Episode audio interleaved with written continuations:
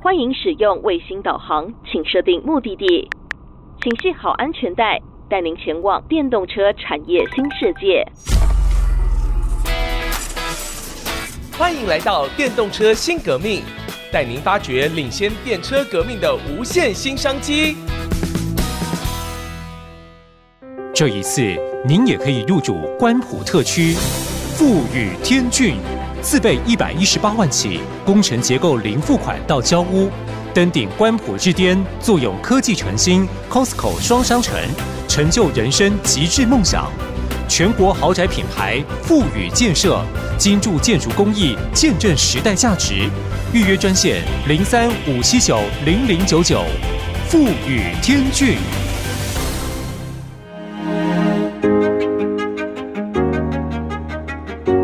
各位听众朋友，大家好，欢迎您收听《电动车新革命》这个节目，希望陪伴您一同挖掘电动车世界的日新月异。我是主持人佘日新。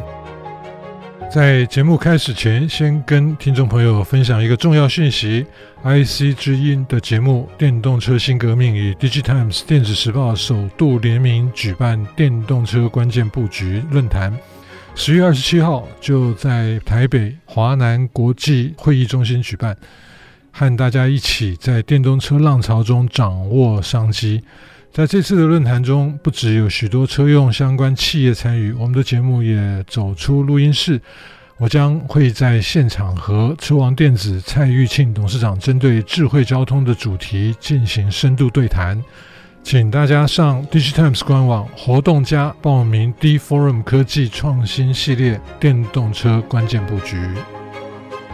在今天的节目当中呢，我们非常荣幸能够邀请到联永科技车载产品事业处的李彦贤李处长 Alex 来到我们的节目当中，是不是请 Alex 先跟我们的听众朋友问好啊？那院长好，各位听众大家好，我是 Alex。好，那我想这个联咏科技哈，应该是名满全球了，就不用再介绍了。谢谢谢谢。不过，不过就是说，可能在处长这边辖下哈，车用的部分，因为针对我们的这个对于电动车有兴趣的听众朋友，啊，特别来介绍一下这个单位，好不好？是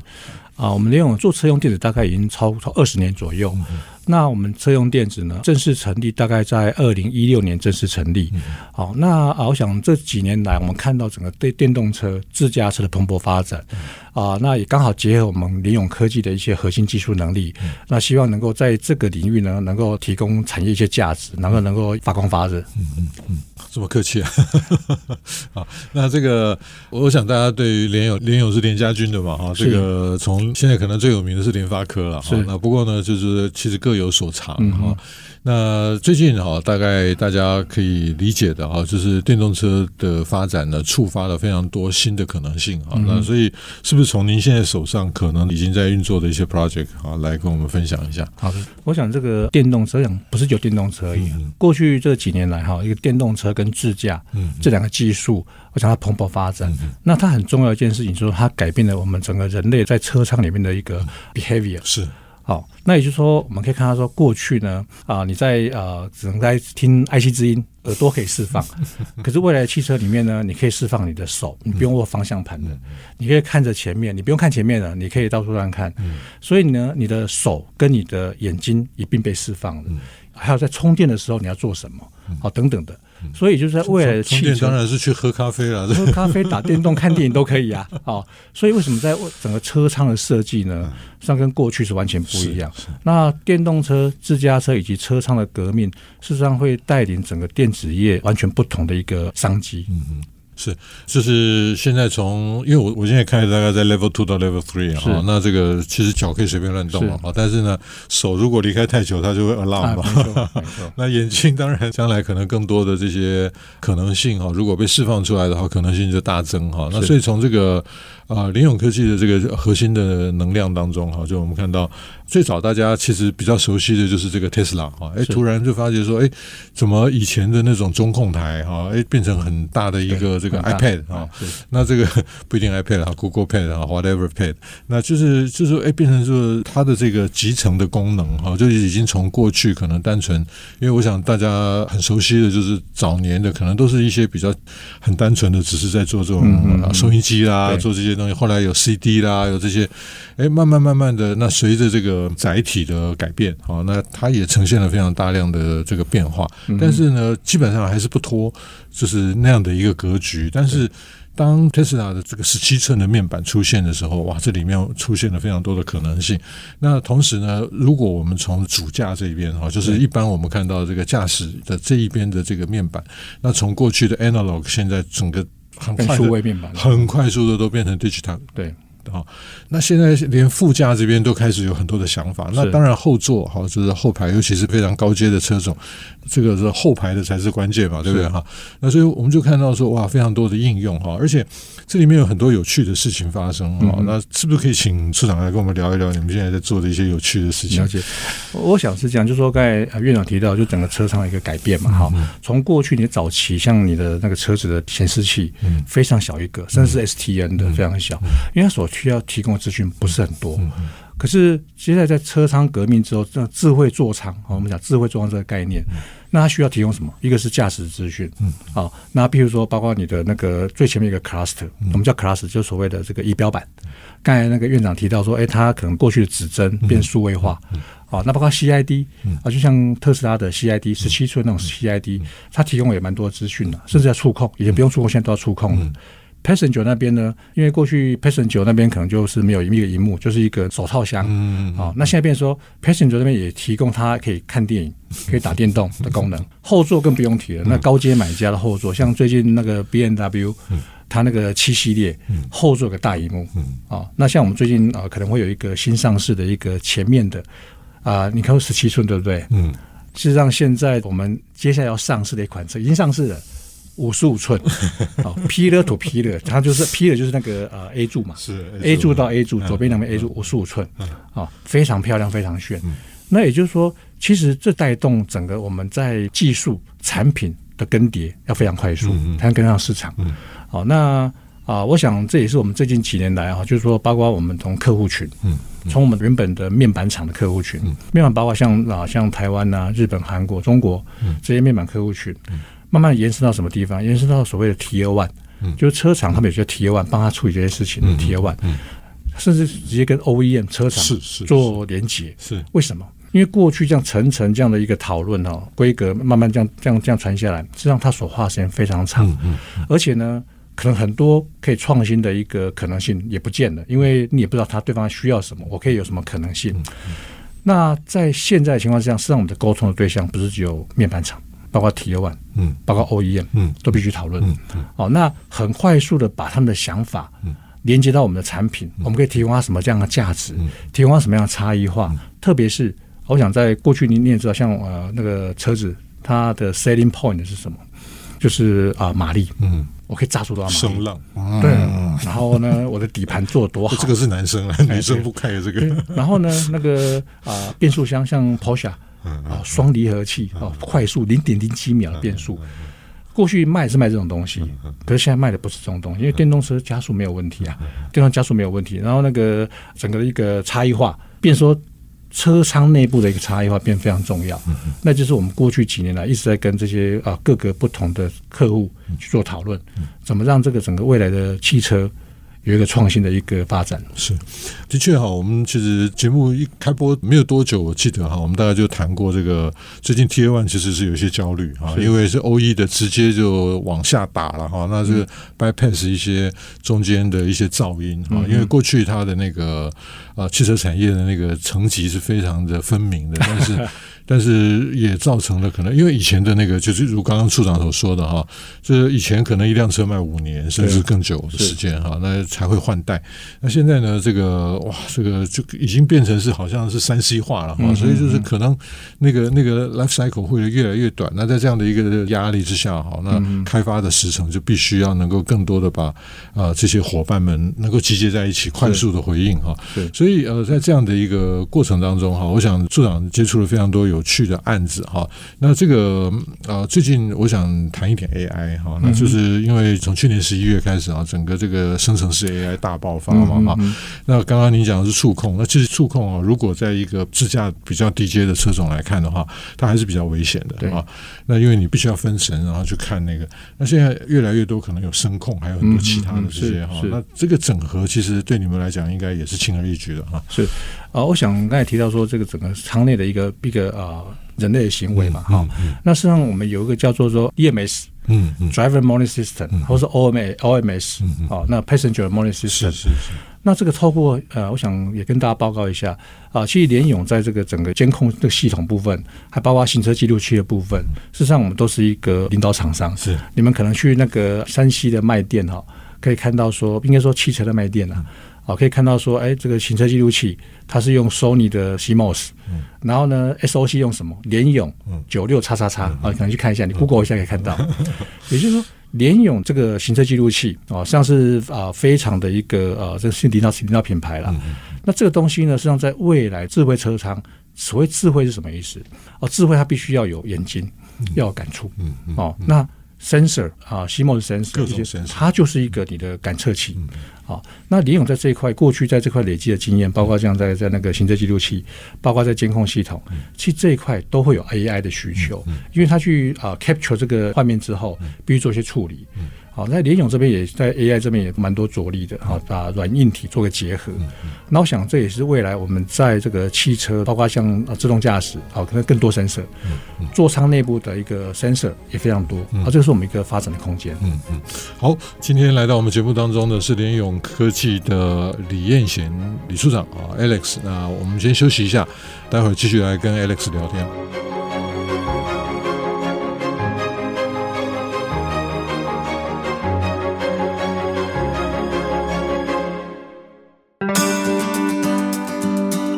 各位听众朋友，大家好，欢迎您回到《电动车新革命》这个节目，希望能够陪伴您一同挖掘电动车产业的好玩的事情。啊、呃，刚刚呢，在休息之前哈，Alex 跟我们聊到 AI 啊，那当然就是我们现在谈到这个生成式 AI 哈，一个非常重要的关键就是 Prompt Engineering 啊，也就是说，你问的问题如果是一个蠢问题的话呢，AI 再聪明也不会给你好答案啊。那所以呢，就是我刚刚呃请教 Alex，就是我们事实上在在面对很多这个座舱整个智慧化之后，哈，那有很多的行为改变。那我们过去可能需要用触控的，哈，那但是刚刚 Alex 跟我们讲到，呃，所有的这些 sensor，它未来不断的在升级的过程当中，我们会看到，可能透过各种的，甚至我们在之前的节目当中曾经访问过伊利电子的董事长，哈，那他们事实上已经用到 AR VR 了，哈。其实我在联想你们公司跟他们公司的时候。我在想说，将来哈搞不好这些面板，或者说这个车窗玻璃，它通通都可以投射出来一些 AVR 的东西哈。那这个当然可能是我胡思乱想，也有可能你们早就已经在做了哈。那我今天偷偷。不小心的把你们的商业机密泄露出来了哈。不过，我想重点不是这一些哈，而是就是说，我们的确看到在铺天盖地的一个改变当中呢，我们看到非常多新的科技应用哈，就是是包含两个部分，一个是科技必须要研发的出来，第二个是它的应用的想象情境必须要出得来。对，那我们在这个 AI 的领域里面呢，其实我我自己曾经发展过一个架构了哈，叫做 D to D 了哈，Data to Decision 啊，也就是说我们搞了很多呃物联网。搞了很多大数据，是那数据捞回来做什么哈？因为这些建制都非常非常的贵哈，那它涉及到非常庞大的一个系统，那当然最后就是要做决策嗯啊。不管是老板要做一个投资的决策，或者是说驾驶行为在当下，那他需要有一个驾驶行为的决策，或者是说，哎，在这个空间里面哈，哎，有一些有趣的事情要发生。那这些事情呢，其实我们看到的是最终端的一个收敛的成果，但是它背后呢？能够支撑去做这样的决策，它背后有一个非常庞大的生态系啊！可不可以请 Alice 跟我们聊一下生态系？OK，好，我想这个以后这个智慧座舱一个生态系统，它大概涵盖几个部分，一个是我们所谓的这个啊 CDC，嗯，好，就是 Car Pick Domain Controller，嗯，好，它是整个一个智慧座舱的一个大脑核心，嗯，啊，它连接出去之后呢，会连到 sensor，嗯嗯，就刚才提到像我们一些啊 CMOS sensor，它需要 ISP 做处理，嗯，那它处理完资料要吐到哪边去？吐到所谓的 display 去，嗯，啊，做显示，啊，不管是对 cluster，这是非常重要，对，所以整个串联在一起就是一个大概生态圈的部分。对，我我打个岔哈，就是说，就是说，听众朋友可能。不要以为 display 只有 display，它后面有非常复杂的运算。是，那还有一些就是说整个的系统里面，它到底要怎么收集资料，嗯、要怎么样的来运算资料？嗯、那而且很麻烦的哈，就是我们在常常在看这个 CAN bus 的时候，它很多讯号如果是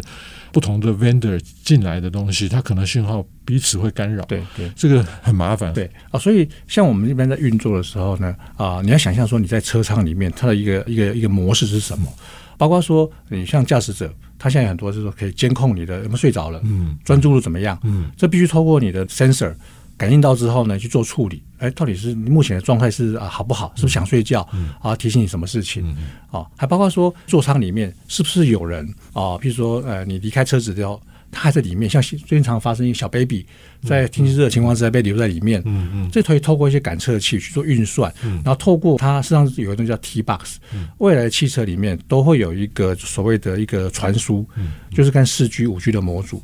把这些讯息传输给驾驶者，嗯，啊，哎，现在目前车上的状况怎么样？油耗怎么样？你甚至可以远端去做一些冷气啊、什么开关等等的。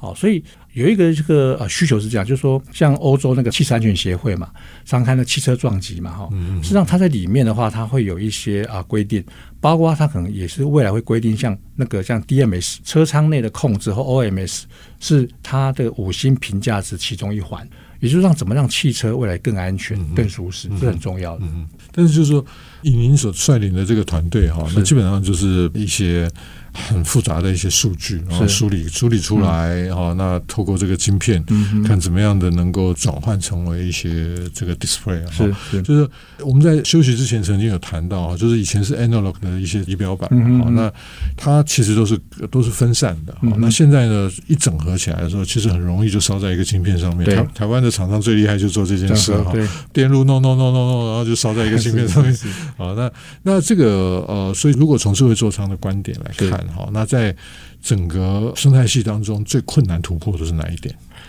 呃，整合了哈。那我我想是讲，就是说，其实未来智慧座舱，它在显示器的部分，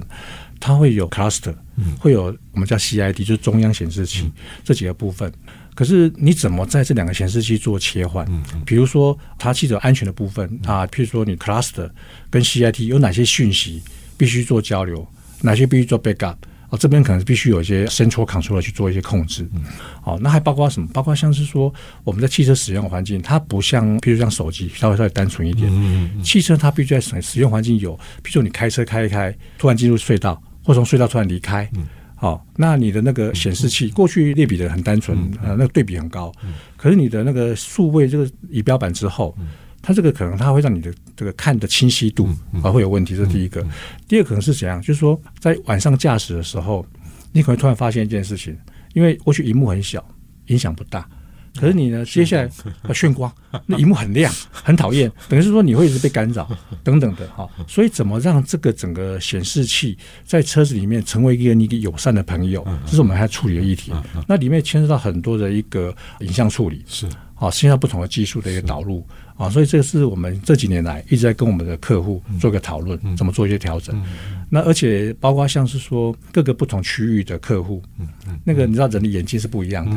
哦，包括欧洲的客户、美国客户、日本客户，他所要求的影像的品质、影像的处理是截然不同的。哦，那用车环境也不一样啊，所以这东西变说我们必须要跟这些各个别的客户去理解为什么他这样设计，为什么这样想，然后去开发出他适合他的产品。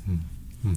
所以在这个你们底层所运用的工具是什么？哦，这个很复杂啊。这个你因为事实上你 lesson learn 从这个客户，从另外一个，即便是同一个国家的客户，可能 lesson learn 都不一样。对，是。那这个其实都可以丰富你们的整个的开发的经验。那对于未来的产品设计会有更好的这个展现哦。哎，是。那这个你们用的工具是怎么样的一个可以做这么厉害的事情？我我觉得工具哈是一件事情，可是我觉得是说你怎么跟你的客户。因为因为这样讲，联咏科技我们在消费品市场实际上是领先厂商。是，那我们的整个生态圈呢是非常丰富的。是是是。我们从这个显示器的部分，从这边学那边学，哎，对对，我们的 TV 啊、手机啊，像这几个部分我们都是算是 leader。哦，那那像我们在 SOC，TV chipset 那个电视的一个呃演算那个晶片，那也是我们现在目前在很多你们的电视里面上都是我们的晶片。啊，包括刚才刚才提到的那个呃那个 DVR 就是那个呃行车记录器，嗯，啊监控系统，其实这很多的领域我们利用都是世界第一的，是啊，所以这对我们车用的发展是一个很好的养分。对，什么样的？对，其实。驱动最快的哈，实际上在消费力，在过去是驱动最快的，可能半年、一年、两年就是一个迭代，一个意识更替。好，那这一块我们怎么在跟客户的接触的时候，把我们的产品、把我们的技术让他理解，然后呢，通过他的想象，该怎么用这个技术？另外一件事是说，那车用的东西跟 consumer 有点不太一样，说除了说刚才那些技术之外，它有着一个安全的要求、品质的要求，因为毕竟人命关天嘛。啊，毕竟说它可能使用的环境啊，你可能会去北极、去寒带开车，你可能会去沙漠，可能去雨林啊，那你可能一开这车用十年、二十年，所以你怎么确保这个生命安全？品质控制都可以得到一定的照照顾，这也是我们一个很重要的一个核心能力。嗯嗯嗯，所以就是在彼此哈，我我其实刚才脑海里一直出现就是那个 enrich 啊、嗯，就是你可以因为开发这个产品，那过去的留下来的经验是呃，全世界最大的一个设计公司叫做呃 IDEA 哈，他们其实大概在。二十几年前，大家就开发出来一个 methodology，它就是叫做 garbage can，嗯哼，就是那个病桶，我们的垃圾桶。因为我们常常在开发的过程当中，有蛮多的点子其实是没有被用到最终产品上面的。对，那很多时候这些这些想法呢，哎，就好像是被被放在那边弄起来了。但是他们呢，其实一直在回收这些产品。嗯哼，那所以包含就是联有这么丰富的生态系，虽然说车用的跟消费的是不一样的，但是哎，这某一些的这些呃经验值，当然。就是说，它在实际的这个脉络当中，包含安规的这些挑战，包含温度啊，就是是我们现在看到都是从非常呃，可能要到负五十度、负四十度、负负五十度到五十度哈，因为现在又越更热，八十八十五度，现在到八十五度了，是是很恐怖啊！这那这个，我想说八十五度，这个人不是都生熟了？是是，可是车子就是的确，我有一天。我车子正好停在外面，我车子很少停在外面。嗯、那天出来吓我一跳，我走进去四十二度，哇！我想说，那可是其实有很多的人是活在四十二度的这个常态的这个。那如果在四十二度常态的那个空间里面的话，那个汽车可能就可能到六六十几度去了。所以以前我们在三 C 的经验当然不完全能够移植，但是事实上还是可以 enrich 那个新的开发嘛哈。所以我想刚刚 Alex 跟我们聊了蛮多，在不同生态系互相这个截长补短，那可以甚至可以加速整个的这个开发的是。啊历程哈，而且能够让产品的这个丰富度要更加的丰富哈。所以非常感谢 Alex 今天来到我们的节目当中哈，在看到这个好像大家在对于一些未来车的一些想象当中，给我们很多 insight，嗯，就是呃开发者的一个视角。是，非常谢谢 Alex，谢谢院长，谢谢，谢谢大家。本节目由 DigiTimes 电子时报与 IC 之音联合制播。